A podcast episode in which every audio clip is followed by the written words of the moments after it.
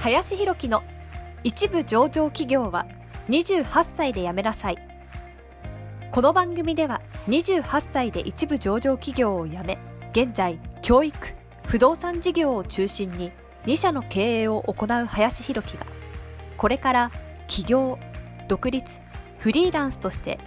自由度の高い生き方を目指したいと考えている方向けに必要な知識マインドをお伝えしていきます。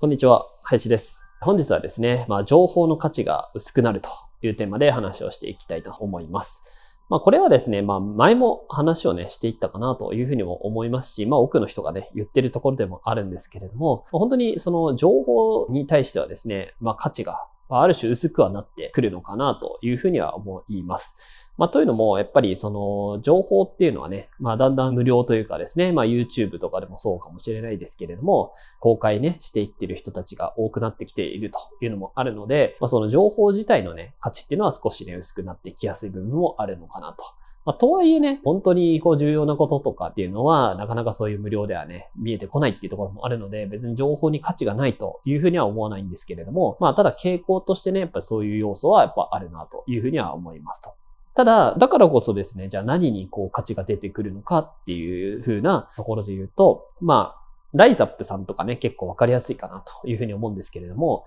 まあ、結局、例えばそのダイエットとか、じゃあ筋トレとかもそうですけれども、じゃあどうすれば痩せられるのかとか、どうすればね、筋肉がつけられるのか、まあ、そういうことに対してのその情報っていうのは、まあかなりね、出回ってきているかなというふうにも思いますし、情報っていうのはすごくね、安い金額で、まあ、入手することはできるんじゃないかなって思いますと。うん、ただ実際その情報を見たところで、じゃあ本当に痩せれるのかとか、本当にね、筋力アップができるのかって問われると、まあその情報を知ってるだけで、じゃあできるかどうかっていうのはまた別問題になってくるかなと。まあむしろそれをね、知ったとしてもできない人の方が多いかなってやっぱり思うんですね。うん。なんで結局のところは、じゃあそれをこう管理してくれる環境であったりとか、サポートをしてくれる環境っていうのは、まあすごくね、重要だったりもするわけなので、まあ、結局そういうところにこう価値がね、出てくるのかなというふうに思ったりしています。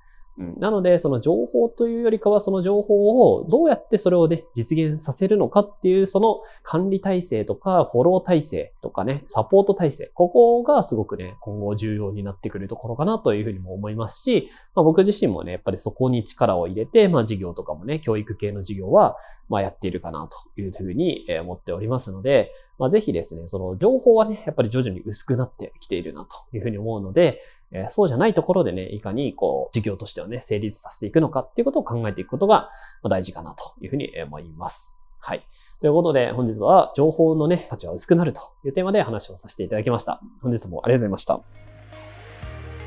本日の番組はいかがでしたでしょうか？